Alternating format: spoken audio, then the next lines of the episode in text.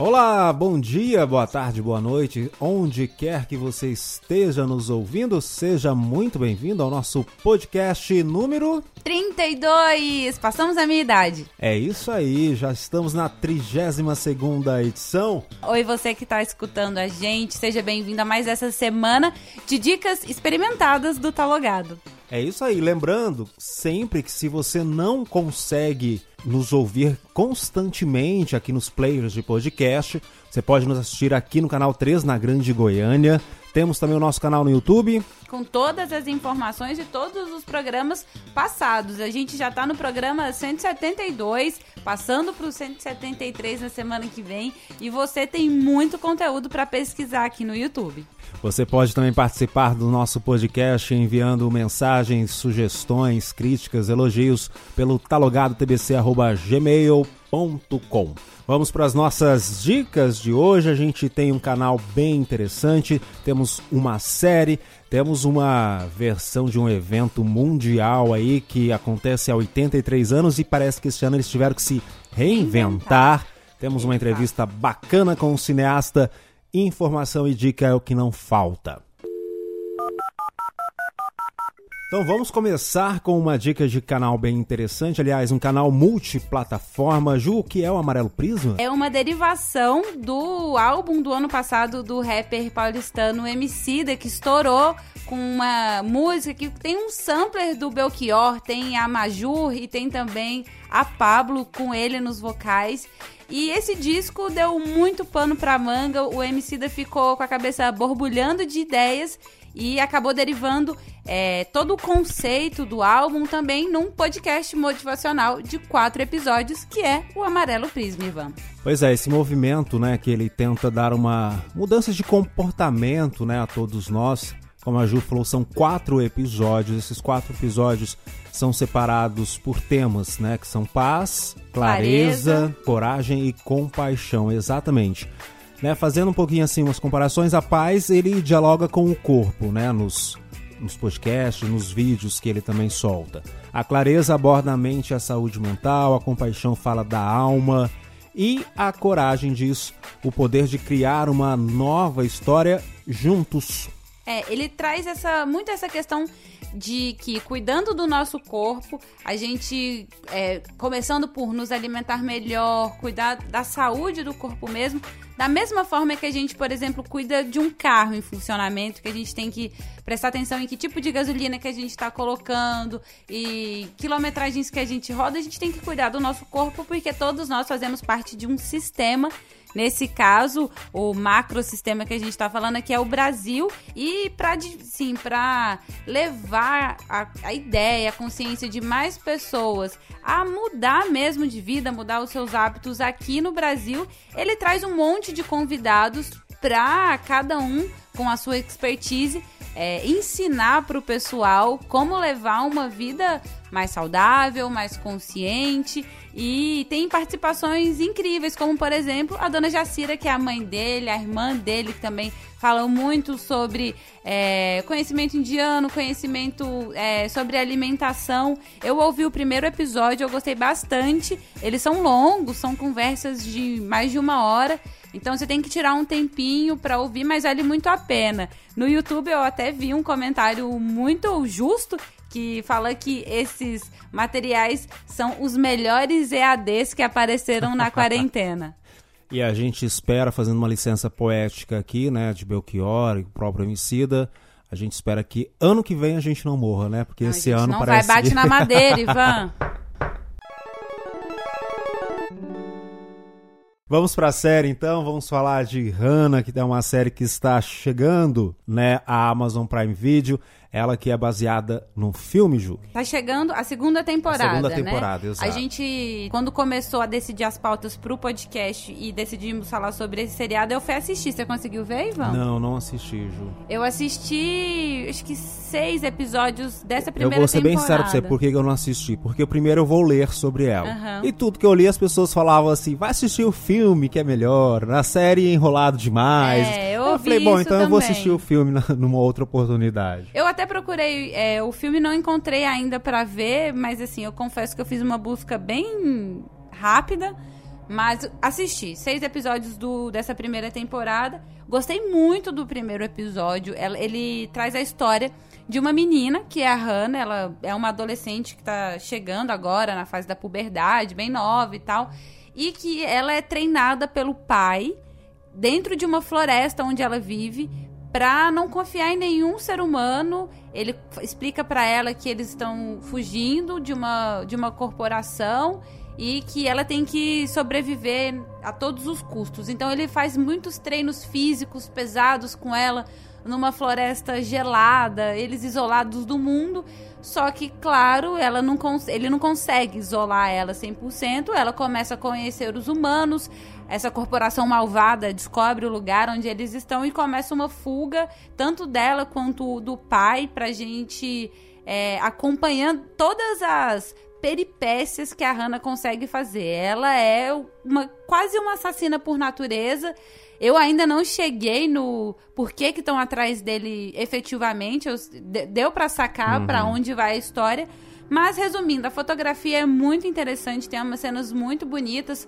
É, e umas cenas de ação muito, muito bem é elaboradas. falar, parece que as cenas de ação são bem empolgantes, né? Todo é, mundo elogia muito as cenas de ação. Uma coisa que eu acho muito legal e que me pegou logo nesse primeiro episódio é porque quando a gente começa a ver essa relembrar histórias de pais que estão treinando filhos, geralmente é um pai treinando um homem, né? Nesse uhum. caso é uma menina.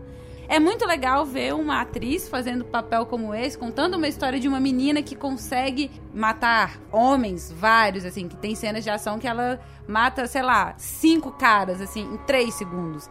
É muito interessante isso que o Ivan falou também, eu li muito na internet, todo mundo falando, ah, vai ver o filme, que o filme é melhor. E ele realmente parece que fez muito sucesso.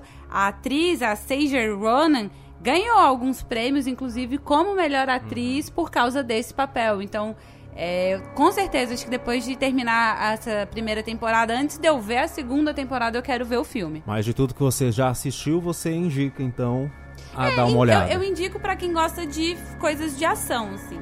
O, não tem aqueles plot twists megalomaníacos que você fica, uau! É bem. Você espera que a personagem cumpra um papel que ela cumpre, que o pai, que é muito importante na história, cumpra, que os vilões. Não tem nada que sai muito do lugar, não, mas tem uma fotografia legal, as cenas de ação são muito legais. A atriz do seriado também atua muito bem, mas também não é, tipo, o supra-sumo do Prime Video.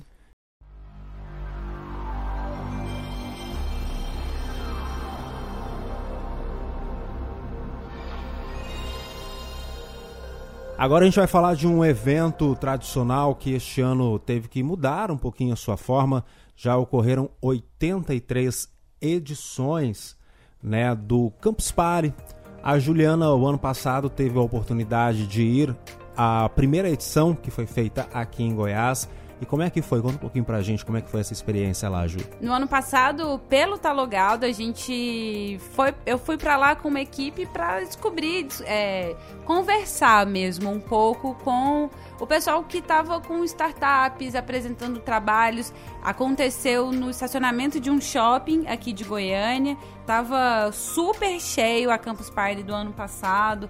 Como o Ivan disse né, na abertura do podcast, é, é um evento físico, todo mundo é, escutava muito antes de chegar aqui em Goiânia aquelas histórias sobre acampar na Campus é, Party. Falar, é a tradição, né? De... Exato, de passar um, algumas noites ali imerso no mundo da tecnologia, e isso fez muito sucesso em São Paulo.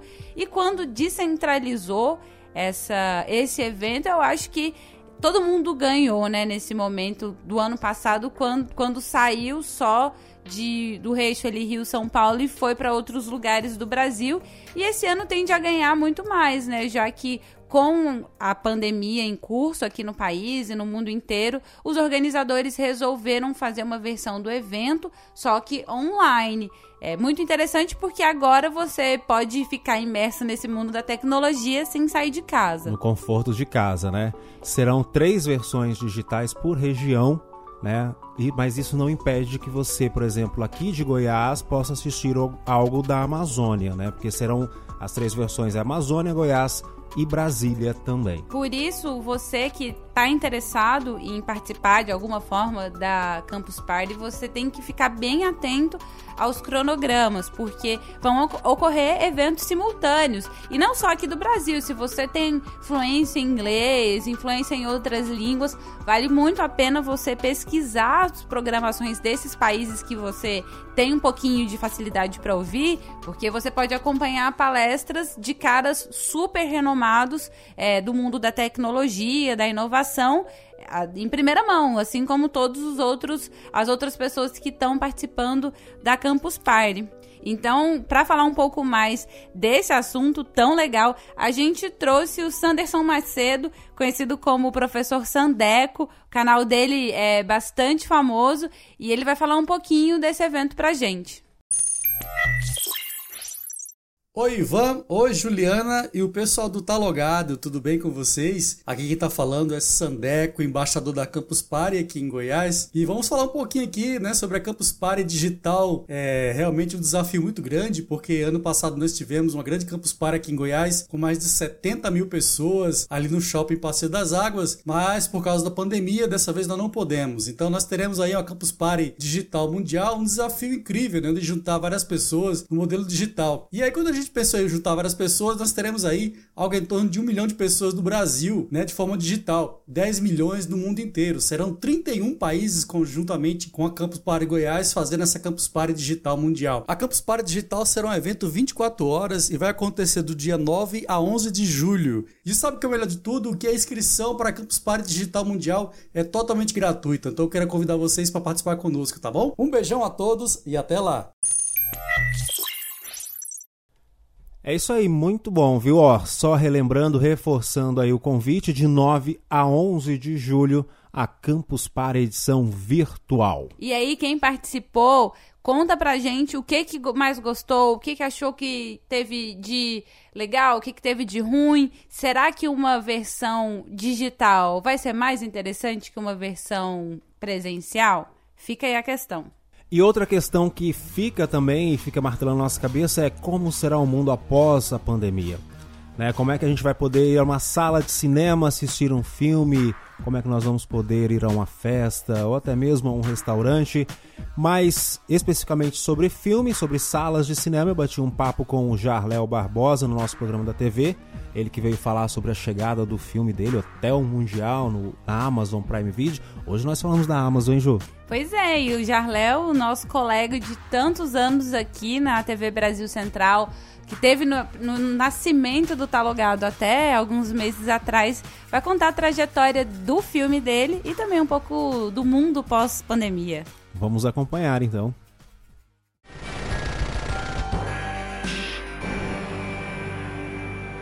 Fala, Jarléo, tudo bem? Tudo bom, Ivan? O filho como é pródigo é, volta Como é que é casa, é estar né? assim do outro lado? Estranho, é um pouco estranho.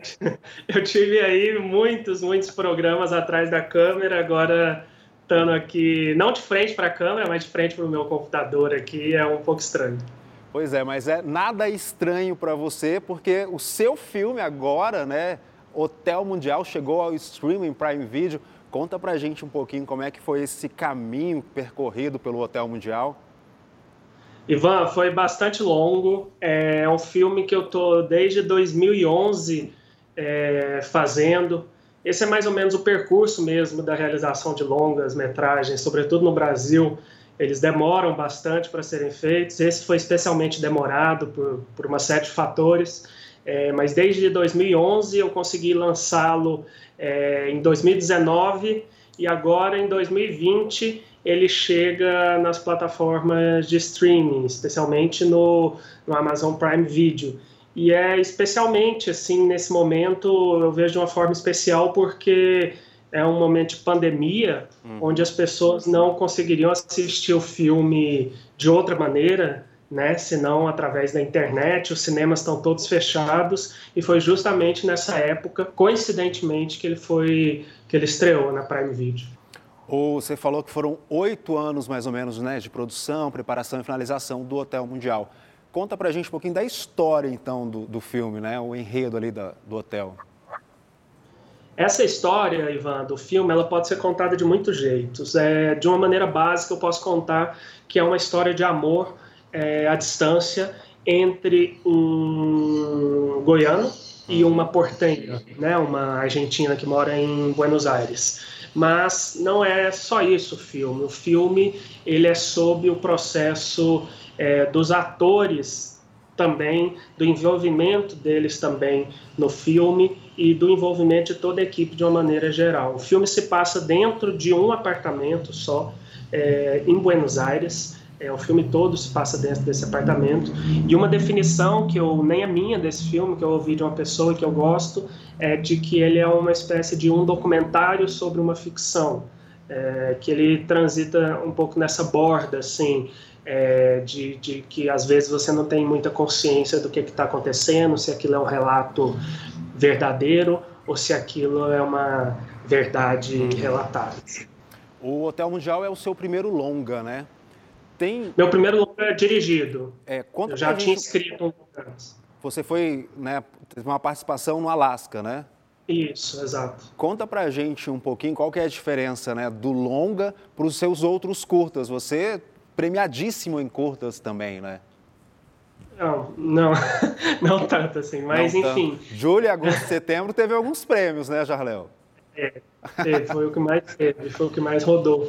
É, a diferença do longa, eu acho, é sobretudo na depois. É, na hora de fazer o filme, cê, beleza, você está fazendo um filme que é maior, ele tem que parar de pé numa estrutura que é maior, mas a estrutura pós-filme, para você finalizar, para você distribuir, para você mandar para os festivais, é, é, muito diferente de você uhum. fazer um curto. Um curto você faz, você é, envia para o festival, o festival assiste seu filme é, e ele gostando, ele seleciona ou não. O curto tem toda uma cadeia é, de lobby. Parece que o lobby, se usa uma palavra, parece que é ruim, mas não é. Mas é de, de contatos e de é, frequentar festivais e frequentar mercados. É, a concorrência é muito maior, a profissionalização é muito maior. Então, assim, a dificuldade do seu filme de chegar a uma tela é muito, muito grande. É, dos filmes que nós produzimos hoje no Brasil, longa-metragens,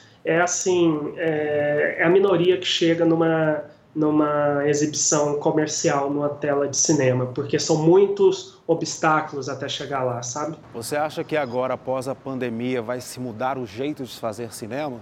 Né? Porque os artistas, os cantores, né, estão na live. Nós aqui na televisão agora estamos conversando virtualmente. O cinema também vai mudar, Jalel? Uhum.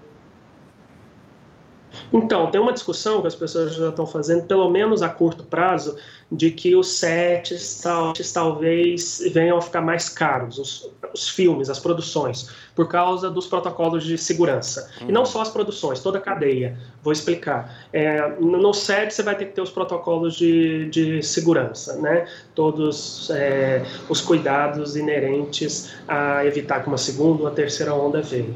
Depois, quando chega na hora da exibição, possivelmente os filmes vão ter que ser exibidos com cinemas menos cheios. E cinemas menos cheios significa que vai ter uma poltrona, pula duas, vai ter outra, pula duas. E aí, o que, que isso implica? Para um filme conseguir ter a mesma bilheteria que ele tinha antes, ele vai ter que ficar mais tempo em cartaz. Né? Porque para dar o mesmo número de gente que ele tinha antes, ele vai ficar mais tempo.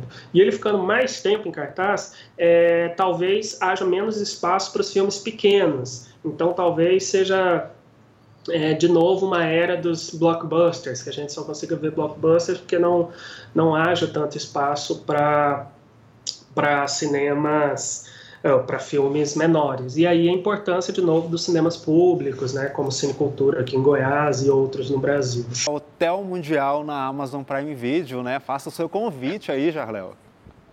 Exatamente, queria convidar todo mundo para assistir Hotel Mundial na Amazon Prime Video, está disponível lá na plataforma. É, se não tiver a plataforma assinada, só fazer o cadastro lá, você tem 30 dias para poder assistir o, vi, o filme e manda seu feedback depois. Eu estou aí no Instagram, é, Twitter também, é, Facebook eu não tenho, mas a gente pode falar sobre o filme. Deixa, o seu, arroba, deixa o seu arroba aí para gente, Jarléo. Arroba Jarléo Barbosa, Jarléo esquisito, é com O, tá? Jarléo, Jarléo Barbosa. Não, massa demais. Sucesso para você e volte sempre, nós estamos com saudade, viu?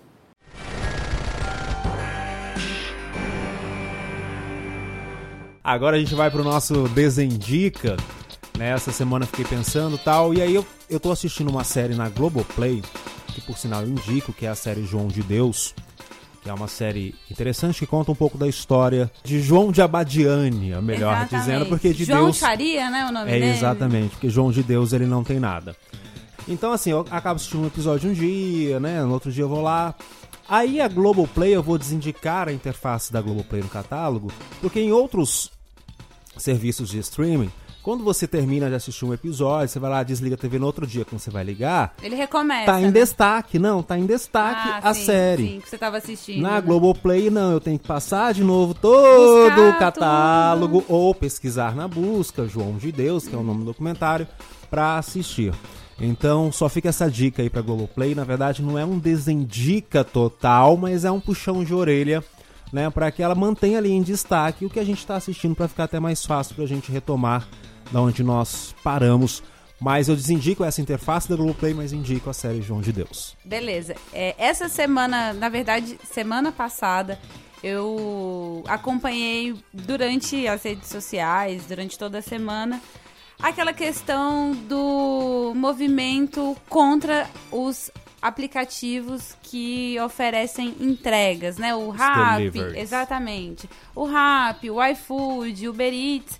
A gente teve um movimento desses dessas pessoas que estão ali se expondo de moto, de bicicleta, a pé para levar comida, para levar compra do supermercado, enquanto muita gente está dentro de casa, essa- essas pessoas estão se expondo ao risco da Covid, estão se expondo a riscos de trânsito, estão se expondo de vários momentos e essas pessoas que estão trabalhando elas não têm as mesmas garantias trabalhistas que qualquer outro funcionário de empresa tem, porque esses aplicativos, tipo iFood, eles não se consideram patrões dos motoboys, dos das pessoas que entregam de bicicleta, eles, para essas pessoas, para esses trabalhadores, eles querem ser considerados como se fossem apenas um aplicativo que facilita a transação. Mas na verdade, é, enquanto o carregador tá ali carregando a caixa com a logo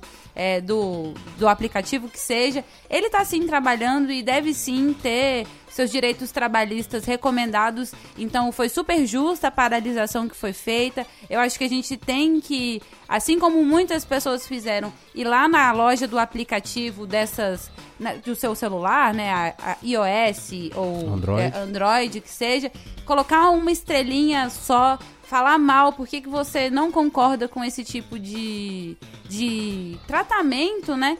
Então é isso aí, as empresas né, que prestam esses serviços de delivery, fica aí a reclamação da Juliana Diniz. E de muita gente.